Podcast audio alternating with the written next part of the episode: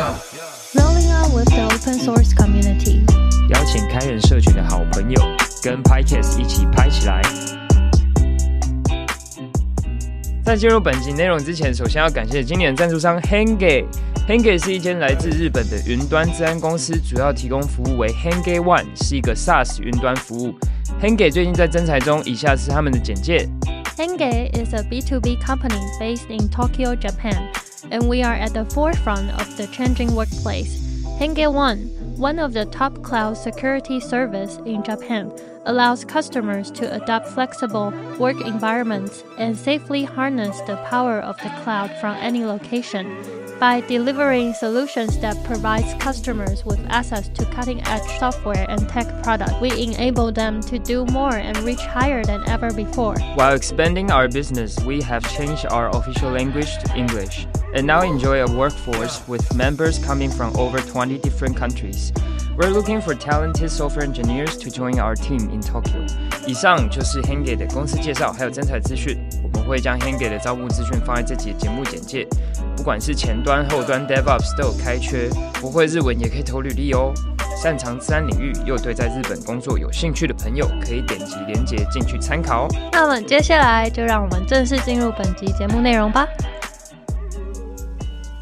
欢迎收听 PyCast，我是主持人 Benson，我是主持人 JoJo。今天我们邀请到 Joe，他是。我们前前一集的来宾为什么会邀请他呢？是因为我们今年 PyCon 大会有一个闪电秀，作为整个大会结束的一个 highlight。对，那这个闪电秀我们等下也可以再分享一下，它主要在干嘛。在这个闪电秀上面呢，，JoJo 分享了一个非常惊人的题目，叫做“惊呆了”。这些 Python 题目刷掉七成的工程师，在现场反应非常的好，所以我们就觉得哦，这个很适合。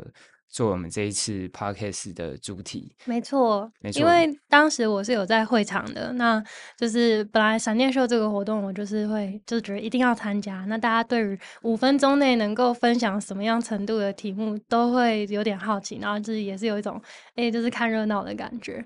那当 Joe 他他上台，然后就是第一个打出了这个 题目，而且又用这么就是这么呃叶配农场的标题的时候，就是现场就是就是非常的。喧哗，觉得哎、欸，怎么会这么有趣？这样子，没错。那当天 Joe 的表现也是真的非常精彩，就是他分享了很多可能一般人没有想到哦，原来在面试的时候会遇到这些题目，然后也可能没有办法马上回应的东西。所以我们就觉得他提供的这个闪电秀的内容非常精彩，而且我们今天并不是要重现这个闪电秀，而是我们想要呃更深入的挖掘这个题目背后的更多更多的一些 mindset。嗯，对，所以。我们今天在讨论有关面试的题目啊，或者有关面试的这些流程的设计的时候，我们其实是想要用询问面试官的方式，就是我们平常在网络上可能会看到很多这个呃一些网页去跟你说，哎，你要怎么样准备面试？嗯，可是我们今天想要讨论更多的就是，那如果你是作为面试官，你是要准备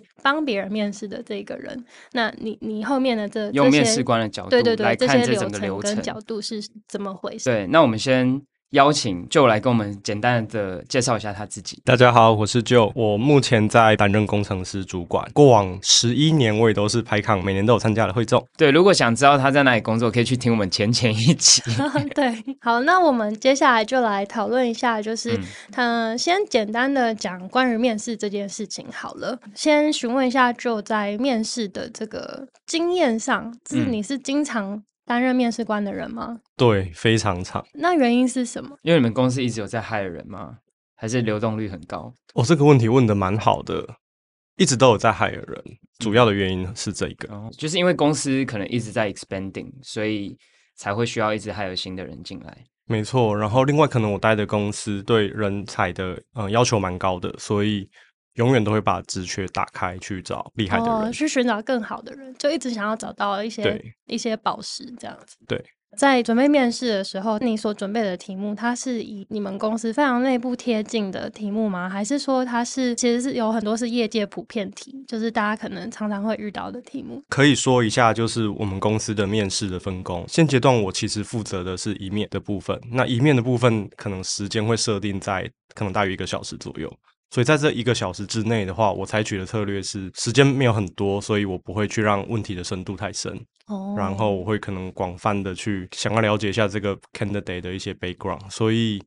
嗯，这边问的题目就是很广泛，然后快速问一下，笼统题，对，笼统题会不会？所以你要说它是不是业界普遍会会去问的面向，我觉得不一定，因为有些大公司在前面的面试的阶段，他们会用的题目是线上写程式，对，嗯、或是演算法考试来当做一个过滤题。那你们为什么不是这样？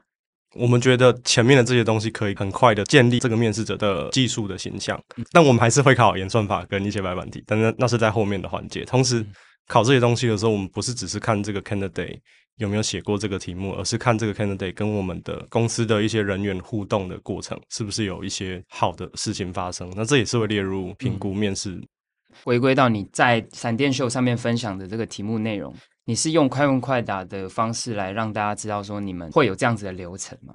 那对我来说是有一点，我没有听过快问快答的这一种模式。至少我想象的快问快答是那种非常快速的 的来回的那种感觉。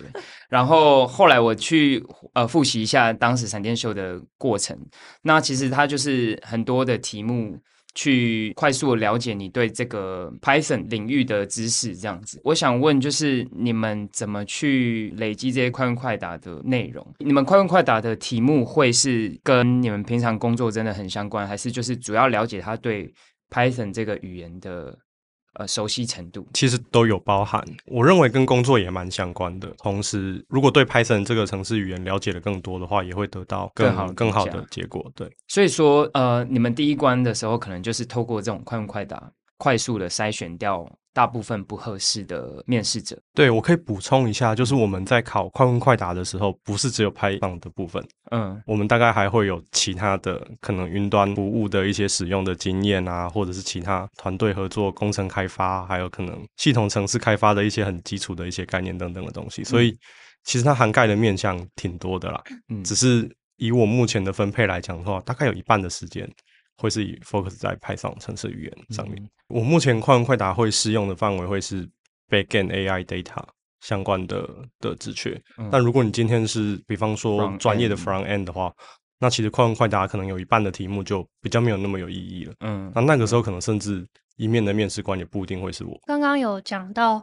呃，面试好像会有不同的阶段嘛，一面、嗯、二面、三面。对，那这你可以简单的跟我们分享一下一面、二面、三面之间的就是差异或者设计的的一些概念吗？以我们公司为例的话，我们会分成总共三面。一面的话，目的是在短的时间内快速的筛选一下这个人选过不过，同时有一个这个人选的一个简单的报告给后面的人说，诶，这个人大概怎么样怎么样，嗯，把这个资讯传传递到后面。那我们公司二面的话，主要是以写程式的一些实作为主，是线上的。这边可能就会看这个人会不会写程式，还有跟面试官的互动。三面的话呢，会是邀请这个人选到我们办公室，跟他做比较深度的一些过往经历的讨论、技术问题的一些讨论。这个时候也会考可能类似系统设计嗯之类的题目。嗯、呃，如果前面考得不错的话，也会让他跟我们老板就 CEO 聊聊天，然后或是跟其他。嗯，未来可能的同才聊聊天这样子哦。所以如果有人在三面的时候，哎，已经可以遇到公司的一些同事的话，代表你前面表现不错。对，这是一个 hint。在三面的过程中，有跟蛮多人聊到天的话，就表示可能面的是不错的。哦，但这应该不适用其他公司吧？嗯、这感觉应该是你们公司才这样。对，这个其实可能要看每个公司的做法。嗯嗯嗯。对，欸、但所以我们听众不要误会，不是因为见了很多人 你就很有机会。那我也想要稍微岔题一下，可能也是让就是听众可以有一个 reference，就是就你在呃参与面试的这个过程，是在现在的这个。这个公司才开始参与，还是说你也有在其他的公司参与过面试这件事？我面试应该已经七八年了。我、哦、那应该就是很资深。那今天的一些讨论上，虽然主要以你现现职的这个公司为参考，但呃，应该也是可以提供我们一些比较业界常态的东西。可能比较适用的会是在新创这边。嗯，对，新创公司的话，okay, okay. 那如果是大公司的话，他们会有他们。既有的一些流程，然后这些流程网络上也找得到。对对，那我我觉得我们就来聊聊不同面试的阶段，用就这个面试官的角度来聊聊不同面试阶段的准备。嗯、那我们这边会分成三个阶段来讨论。嗯、首先，我们就先聊一下在面试前的时候，面试官会准备什么？因为你们会根据你们想要招进来的人才去准备职缺的内容嘛。那这些职缺内容 JD 呢，它是怎么生出来的？你觉得怎么样才算是一个好的 JD？生出 JD 之前，其实每间公司应该都会对是不是要开出这个职缺，然后这个职缺的人大概要做什么去做一些讨论。那其实 JD 就是背上这些需求去把它撰写出来。可能可以分享几个写 JD 的一些常见的做法。第一个就是参考别人的。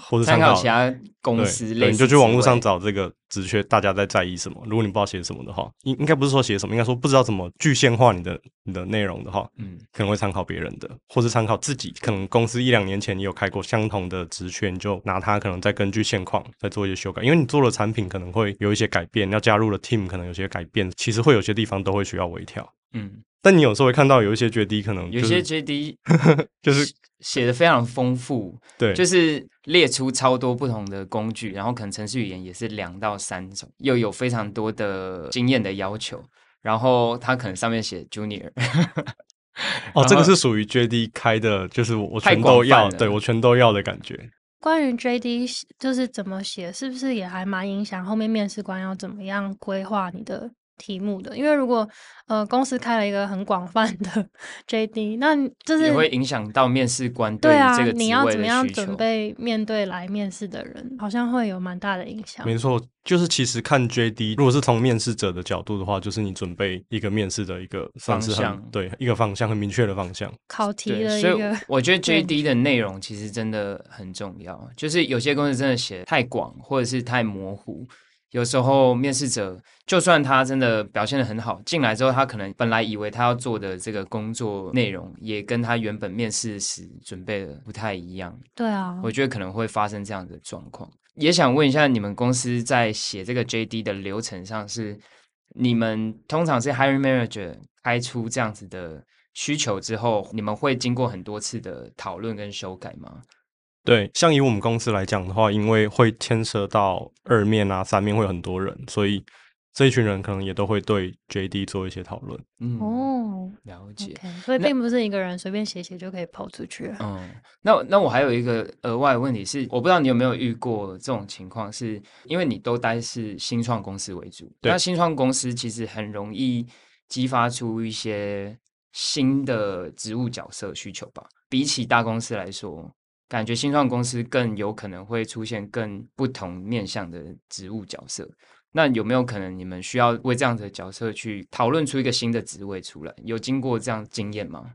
嗯，比较有可能，但是它的体现不一定会在 JD 上那么明确。呃，我的意思是只说不会在 JD 的 title 上面那么明确，而是在 JD 的内容上面，嗯，会有说。嗯，这个工程师的守备范围可能期待它会更广一点，嗯，因为新创往往会有这样子的需求，所以会体现在内容上，嗯，跟工程师无关的是，我记得我前公司有开出一些 Biz Ops 的角色，嗯、那大概可能是四五年前的时候就开出来的东西，的确真的蛮新的。对，因为这几年真的很多新的职务的名称一直推陈出新，嗯、然后也可能跟这个业界需求不断的变动有关系，然后还有很多的技术工具演化。然后导致这些角色出现，像呃，可能以前 IT，然后现在变成 DevOps，然后变 SRE，然后还有一些什么 MLOps 之类的。他可能过去都是做一些可能 Operation 的职务，但是依据不同产业的需求，他就演化出很多不同的角色。有很多职缺就是在很复杂的情况下演化出来。那这样子的话，接下来就是你如果是在面试这些新兴职缺，或是会不会产生你其实没有那么熟悉这个领域，或是对方的程度其实哇，好像嗯、呃，他可以讲的比你更深入这样子，这样要怎么样面对呢？其实是有可能的，但是有一个核心原则是，公司会开出这个职缺，往往是因为你缺这样子的人，嗯，那有可能是你已经有这样子的人，但你要更多，嗯，或者是你完全没有这样子的人，你想要找第一个。那这个会大大的影响到可能这个面试官的状况，因为如果你已经有这个人，那你可能对这个领域这边要解的问题，其实你大概知道，嗯，所以太可能会遇到说对这个领域一无所知，然后被来面试的人狂电的情况发生。但是如果你是找第一个不同领域的人进来的话，的确就蛮有可能会遇到说，就全间公司就是欠这样子的人嘛，然后你又很难去很难去验证他的一些情况，所以也只能够多做功课，包含可能透过社群啊，多去跟具有这样子能力的朋友聊聊天啊，大概知道一下要注意什么，不然其实好像也没有更好的方法可以去做一些验证等等。嗯，对，但。再回到我负责的一面，因为一面负责的是基础工程能力的一些广泛的，算是检验吧，跟取样，所以对我来讲影响没有很大。就是他可能是不同面向的工程师，但是其实你就有点像是他们的一个基础课程的验证之类的，有点像是那叫什么技术？呃，你就是基本门槛。对 对，你可以这样子理解。其实我目前在现在这间公司累积的快问快答的题目。也是从我在前公司那边就开始累积的，嗯嗯嗯，然后其实改变没有很多了，嗯，就这几年可能，对啊，没有很大的差别。好啊，帮你工商一下，就是呃，我们之后闪电秀的，就是就他这曾经分享的这个题目，应该会试出，那到时候大家在就是关注我们的 YouTube 频道，应该就会看到，就他当时分享的那个精彩的五分钟。对，那我们回到这个广播的现场，因为就也讲到说，他其实在嗯参与面试已经累积了七年八年的经验。那这样子的话，你会不会算是一个随时做好准备，已经就是任何时间叫我去面试，我都是 ready 的状态呢？还是你觉得其实每一次的面试，你都还是会想要再多做一点什么功课？对你来说，面试是一个很轻松的事情了吗？还是有哪些你觉得是每一次都要再重新？做一些调整，对，重新准备之类的。我目前可能做过应该有两百场面试，我现阶段还需要做的准备，我没有办法避免掉的是，我还是得去读这个人选的履历，嗯，这是一定要的。嗯，对。然后除此之外，应该不太有什么事情需要特别准备。读履历不是可能看完一下就没了，可能你看完以后会想要先列一些题目，就避免说自己到时候忘记问，所以会先做这个准备。所以依照那个履历，就算你已经有一个 question pool，就是你有一堆题库了，你还是会去依他的这个给你的书面资料去调题目的顺序，这样子吗？嗯，题目顺序比较有可能是动态才会再去调整的，嗯，但是可能会有一些要插进来的题目，要先准备一下。有没有机会现场给我们一个案例？就是哎，你你看到了什么样的履历，导致你想要问什么问题？可能会跟他的经历相关。第一个是这个人选他的公司在哪边，那我知道这间公司有做什么东西，那他是他在哪个部门做什么东西，我可能会想要了解更多一点。然后比较像是经验值的讨论这种。对，我一般会安插题目都是跟经历相关的。那或者有些人会说他会写什么什么程式员，这个程式员很冷门，嗯，没有很多人在用。啊、我刚好可能有看过，那我可能会问一下你可能熟悉程度到哪边？比如说 COBOL 哦，COBOL 对，超级现在是蛮少人会用，对，都是大哥大姐会写。对、嗯、对。那你在过去第一次被 assign 要当面试官的时候，你当时怎么准备这些东西？还是说你也需要去跟很多当过面试官的人去讨论呢？最早当面试官应该是在前前公司的时候，那真的很久了，七八年前。那个时候我好像也没有找别人呢、欸，好像就自己跟。几个同事，然后一起讨论了怎么进行面试。嗯、因为是新创的关系，所以因为规模比较小，对，规模很小，嗯，所以流程可能就跟工程团队的大家一起讨论。因为因为你们那个时候想要 hire 进来的人，就是反正一定会是跟你一起工作的人，所以对你来说，你的需求最重要。对、嗯、对，没错。所以你那个时候你是很贴近，就是你们所需要的 spec 的人。那如果到了现在，可能公司规模是比较庞大的，有甚至分了很多不同的组部门，啊，然后你面试的人其实也不是要跟你工作，没错。那会不会发生，就是你觉得 yes 的人，其实最后他真的入职了，然后结果，呃，合作起来是好像团队觉得没有真正符合需求？嗯、呃，这是有可能会发生的，但在小公司发生的几率会低一些。那以我们公司来讲的话，我为什么会负责一面？就是至少。先做过基础的筛选嘛，资讯往后传嘛。然后，其实我是让二面、三面的人，二面、三面的人的面试官其实是来自接下来要跟这个人选密切合作的人。嗯嗯嗯。我会让他们去参与，同时整个人选的更多的一些，嗯，是否决定这个人选的那个话语权，我会让他们掌握更多一些，就我会非常看重他们。如果不愿意，那我一定就不要。因为那个比较像是一个适配度的问题，有时候不一定是能力问题。对，能力问题可能在你这一关就已经看得出七八成。然后后面就是一个适配度的感觉，对，但其实，在后面也会有更深的能力的验证啊。嗯、但这个时候，我会很在乎我底下的各个 team leads 他对这个人选的看法，因为毕竟是他们接下来才会每天坐在一起口误搞不好他到时候上工以后，我一个礼拜也不会跟他讲到很多句话，有可能，对，就是面试过都没有再见面了。欸、不会啊，一定会见面的，一定会见面。那你刚刚有提到说，你们面试流程分成三关嘛？就是你先做一个基础的快问快答的验证他的能力之后，后面还会有可能跟面试者他的未来的合作团队的这些同事来面试的流程。想要问一下，就是你们在这不同的关卡之间呢、啊，你们怎么去评价这个？你们有没有一个评分的标准？还是说真的比较偏向？经验值的考量，这样。嗯，我补充说明一下，就是我在一面的时候，除了快问快答，也会简单的对这个人选的一些经历做做一些访谈，很短了，但就不会像后面有那么长的时间去去问。那我可能问一些我有兴趣的地方。我在完成一面之后，我们公司的做法是，我会给一份简单的小报告给后面的人看，所以就是我会手写一些啊、呃，这个人的优缺点啊，还有一些嗯、呃，可以讨论的地方。二面的话，我们是当做是一个 theater 吧。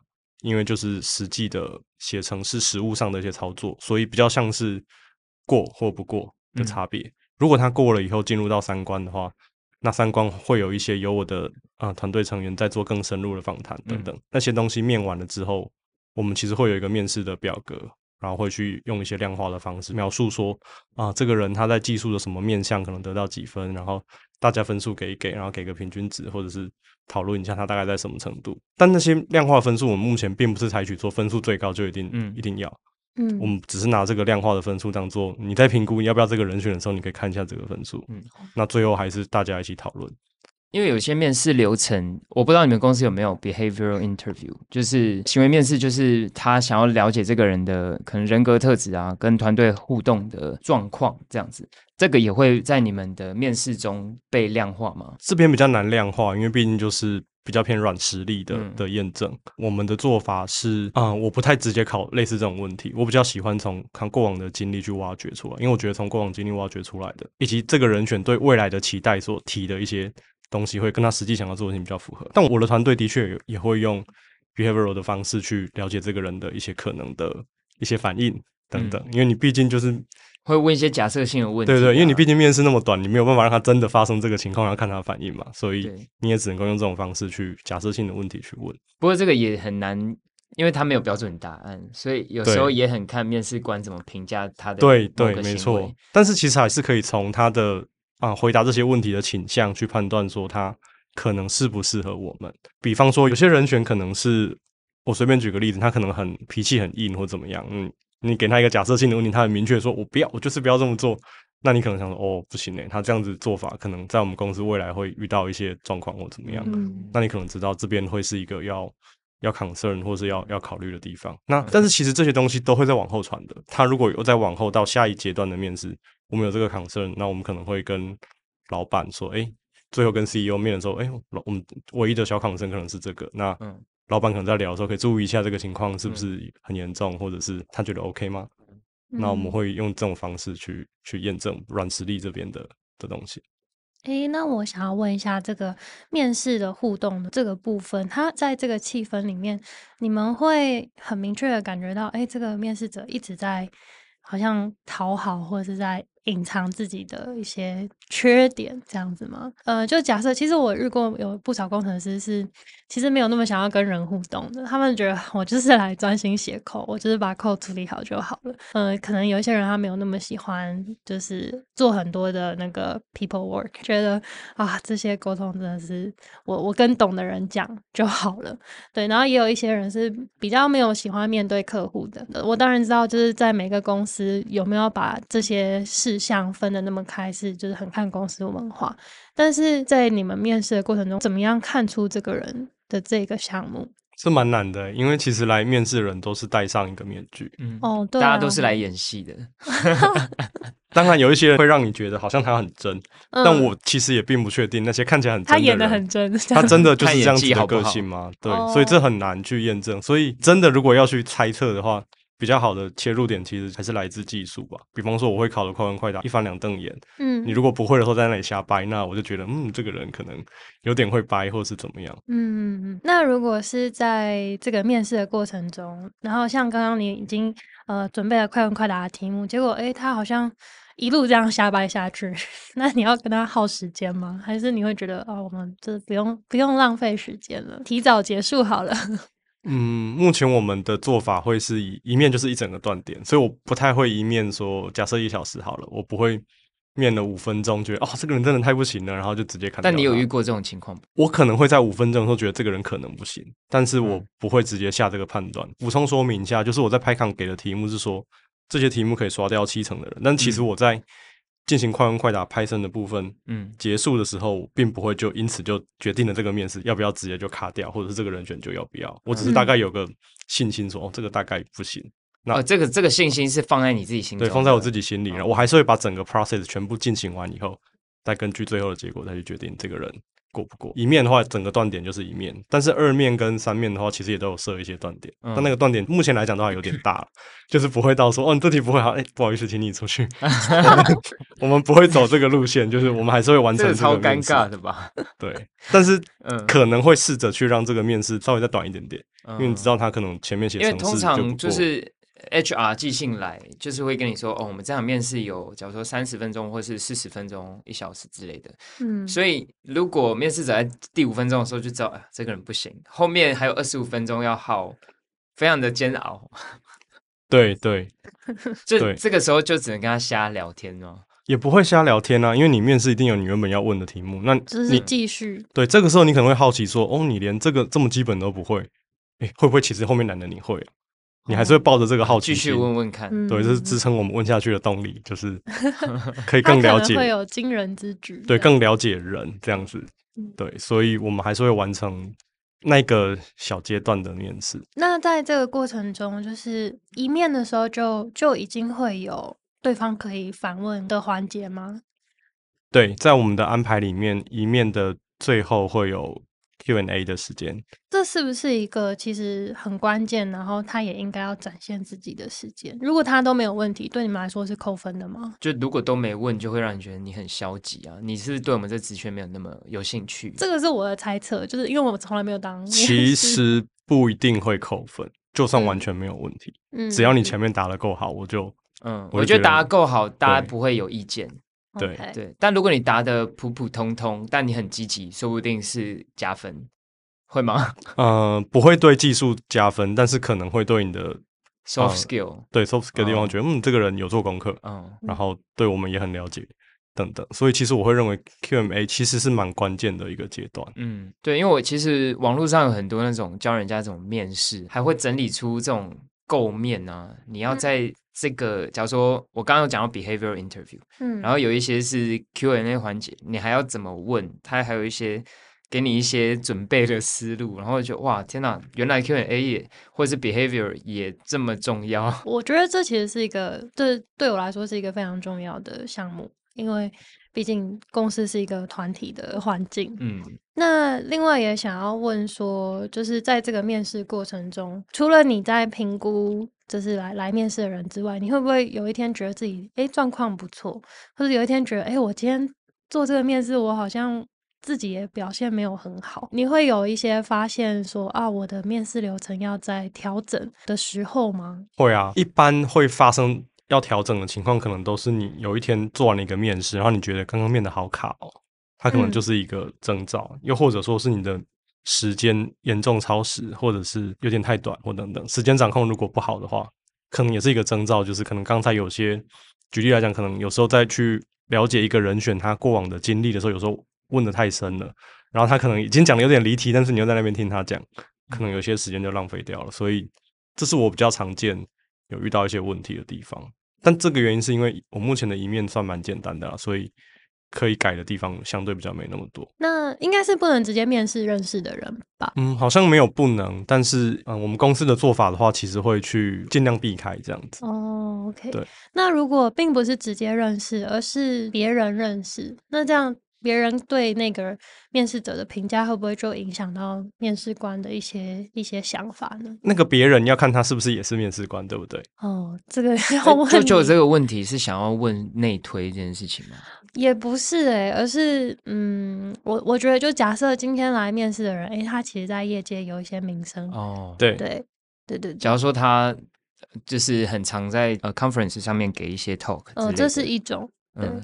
然后，或是另外，就只是业界的其他可能某些有突出的事项，或是嗯，甚至是有有奇怪的风声的这一种 奇怪风声哦，奇怪的风声，我觉得它就是一个很难验证的东西嘛。嗯、因为如果是人人称赞的话，那好像哦，毕竟是好事，那就不用验证，就是一个就是一个呃社会上的 credit。但是如果是哎，怎么听到一些好像有点负面的消息，这个。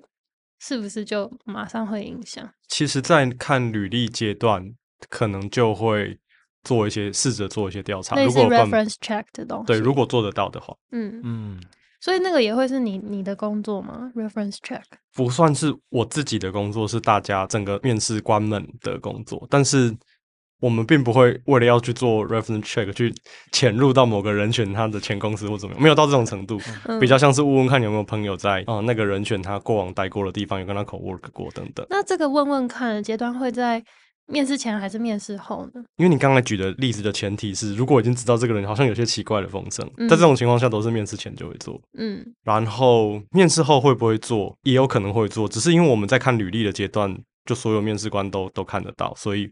我们在看履历的阶段，会尽量可以做就先做。关于这个面试环节的话，我自己啦，还有一个最后的问题，就是面试官在这个面试的环节的时候，感觉是一个非常有权力的角色，所以我刚刚的提问也会关于哦，就是面试者会不会比较。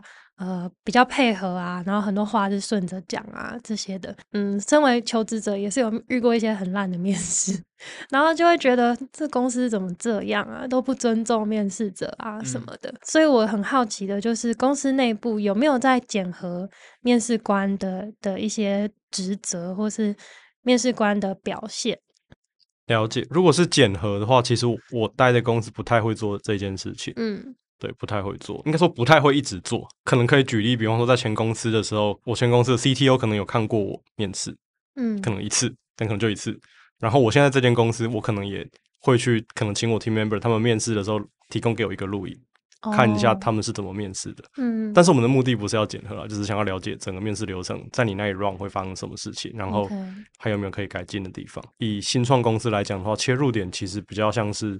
怎么样让这个面试流程可以变得更好？然后大公司的话，我不太有听到一些检核的一些机制等等。但这个我我对大公司的面试流程不是那么清楚。所以面试官，呃，就是你们老板会特别要求你们要维护公司的形象吗？还是说，就是有时候面试的感觉很糟的话，很容易就可能会被投诉，然后在那什么 back end 版啊，对啊之类的，就说哦那个什么公司的面试官很不专业之类的，绝对会。然后。但是你可以把他的出发点想成，这个这可能也不是老板要求，而是面试有一个很重要的事情是，其实双向的，就是你在面试这个人选，这个人选也在面试你。人选会透过你面试的过程，可能了解你公司的文化，人选可能会根据你面试问的一些题目，去了解你在意的一些技术细节，或者是团队的现况。所以这是双向的，所以你在面试的过程中，永远要记得，就是你跟人选所提的这些东西，其实人选也会根据你讲的这些话来去 judge 说，哦，你这间公司到底值不值得加入？这个观念很重要。那我们接下来就来聊一下，就是在整个面试流程结束之后，面试官要做哪些事情？在呃面试完之后，把分数打完之后呢，你们要怎么去断舍离程度类似的人？就假设有两个人，他们的经历真的很像。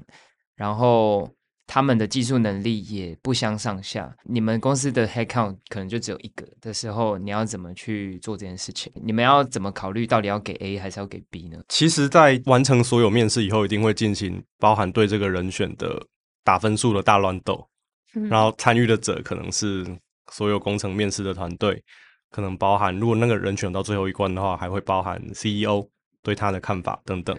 那这些大概资讯都会被记录下来，我们也会讨论。那你刚才提到了是说，如果两个人真的很接近，分数也差不多，那怎么去做一些取舍？其实不是只是这样子而已哦，就是有时候那个人选也会有一些他的 offer 的状态，有人可能比较急，有人可能比较不急。对，那公司的普遍策略一定是，今天有两个很棒的人选都过关了，然后又差不多，那我一定是先取当下最好的那一个，尽量让他先考虑。第二个一般来讲不会直接拒绝，你会把它当做 backup，因为你也知道人选不一定只会来这里。对，所以我们的做法一定都是第一个先发 offer，然后第二个跟他说：“哎，不好意思，再等一下，就是我们还在还在讨论或怎么样。”哦，但你们已经发 offer 了，还是口头的？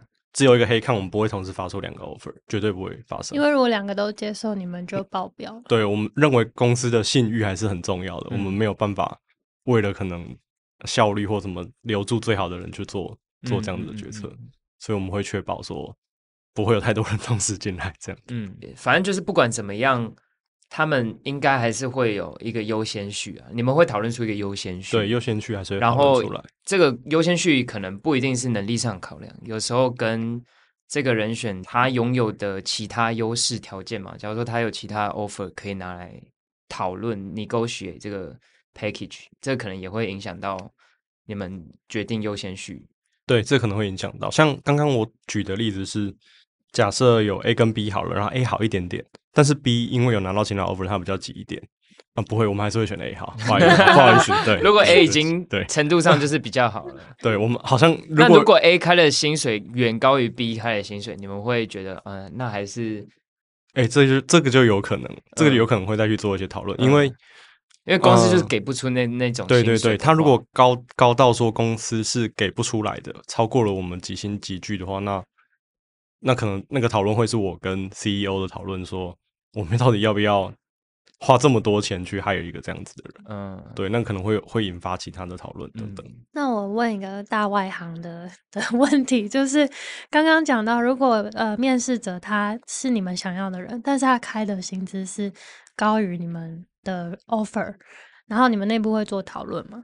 那你们的讨论会着重于我们要不要给他那么高，还是我们要不要问他要不要低一点？就是会会发生刚刚第二个情境吗？就是问他说，你愿不愿意接受一个比较低的薪水？会会，OK。然后可以补充说明的是，其实，在面试前，一般来讲也会去了解面试者他的期待，所以其实这个情况应该不会那么常发生了。OK，对，因为在面试前，我们可能就会先做这个确认，可能 HR 会确认，可能我也会问一下，确保说那个落差不会太大。有些落差大到你觉得啊，这个应该完全不用讨论了，那就那就可能不好意思，就没有办法。其实每间公司前面 HR 在问的时候，因为 HR 确实前面会问说你期还蛮直接问说你期待的薪水是多少？对。然后如果那个时候面试者给了一个就是比较高的数字。那可能后面所有的面试流程都被 省略了，这样吗？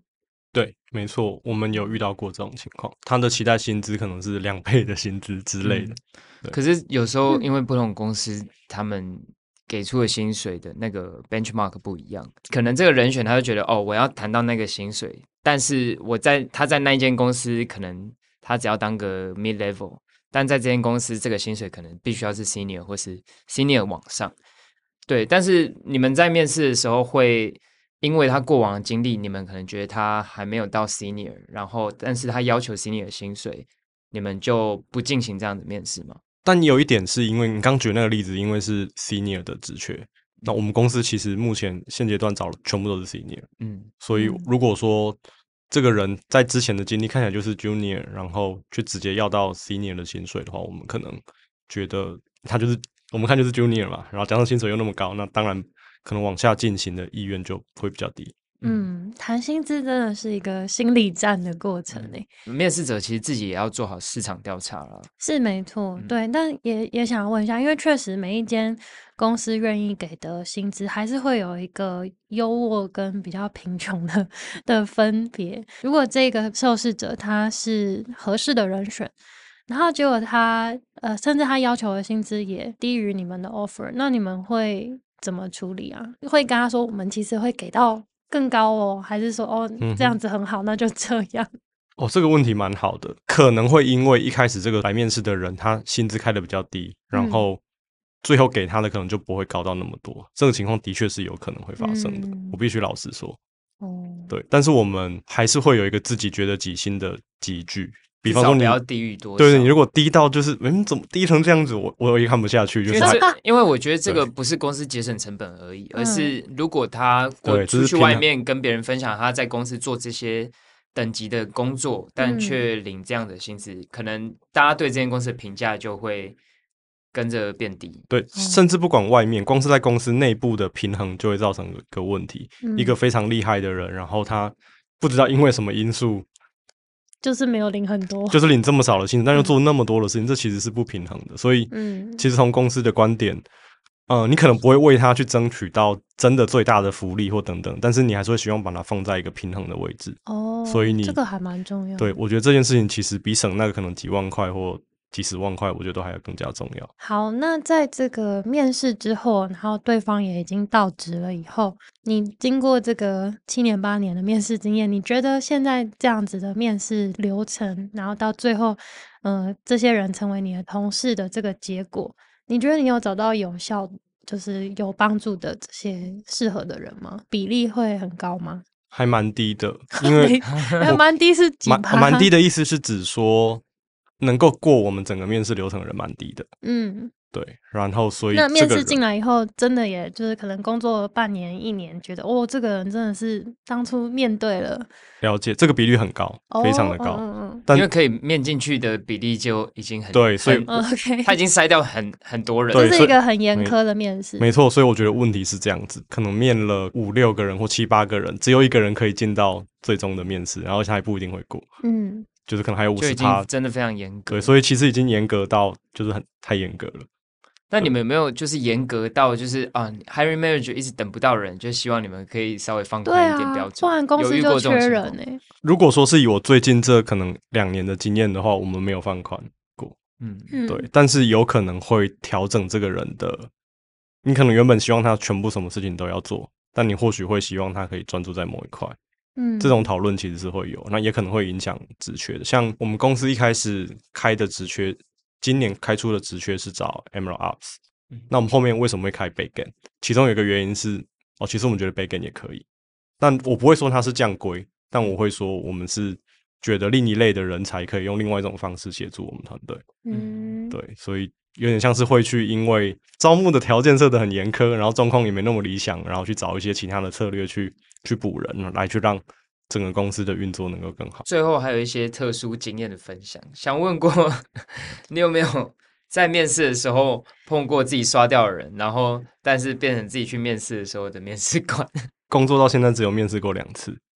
哦，真的，我几乎没有去外面面试，所以这个情况我没有遇到过。你没有遇过？没有遇到仇家？对，没有遇到过。但这是 so far。然后会不会在其他地方遇到可能？比方说社群啊，然后遇到可能面试过的的的一些朋友之类的，一定会啊。但我觉得没什么，嗯，就是无论他要我或或者是我不要他，我觉得都没什么，因为我目前待的公司真的都非常的挑，嗯，然后有时候不是那个人不是人的问题，而是双方合不合的问题，所以我倒觉得就就还好。举例来讲，我可以举个例，就还是可以继续当朋友。对，其实还是可以继续当朋友。我举例来讲，像。哦、呃，我记得我在前公司的时候有有刷掉一个人，然后他隔一阵子就进 Google 了。嗯，所以那是表示，那是那是表示什么呢？那你们公司比 Google 更难进。对，但是我 但是我并不认为那个人进不了 Google，就是其实我在面试就知道这个人他有很多能力面向都很厉害，但他还是不符合你们想要找的。因为其实新创公司有时候在找人会有一个倾向是要找即战力。嗯，那你可能知道这个人很有潜力，那他或许。半年后、一年后也会很厉害，但有时候你等不了那么久。所以其实像这一点的差异，就是跟大公司就不太一样。有些大公司它其实它可以花时间把你变得更厉害。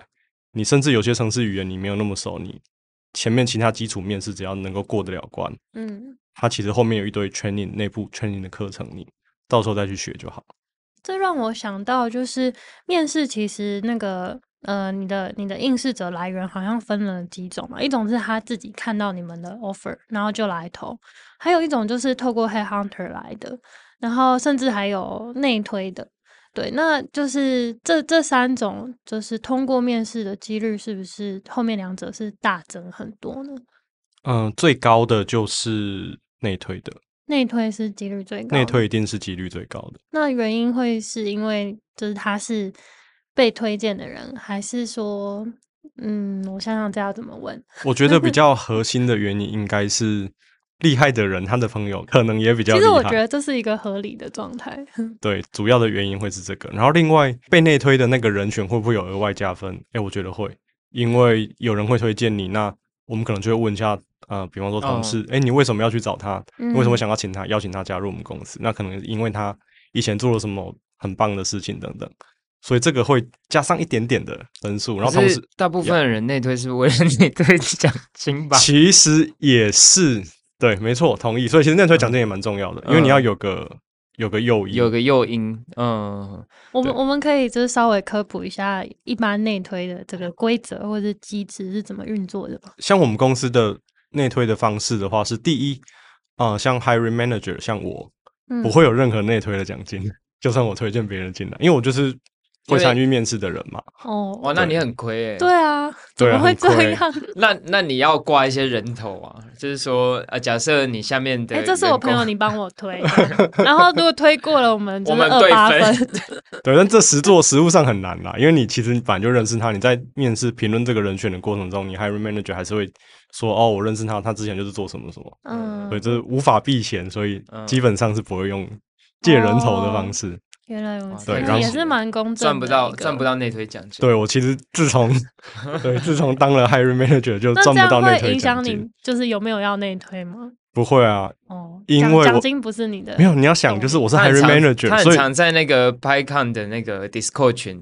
发那个职缺，对啊，对，我就每隔一阵子就要去发一下，因为我就是负责招募的人啊，所以我必须要把人补进来，所以我不管有没有内推奖金，我都得做，这这这是我的工作。然后内推其他的规定大概都会是，啊，如果今天我推荐了一个前同事或之前的朋友进来，然后他可能必须要能够过面试的某几关，我才能够得到一点点好处。那最后发 offer 他过来上工，而且做了可能几个月或半年以后。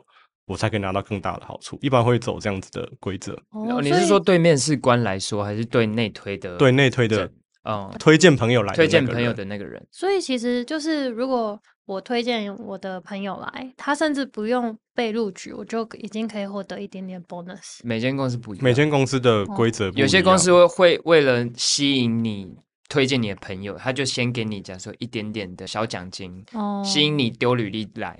然后，如果面试通过某些流程，再给你一点点奖金。这好像 我我还听过那种，我还听过那种，就是某个流程过了之后，会给你一笔奖金，让你跟你的朋友去吃饭什么的。哦，就是或者是你跟面试官一起去吃饭，然后那个可能也有点像是面试的流程哦，感觉。OK，对我们比较走就是技术面试过的话，那就会给你大概两千块，让你去跟。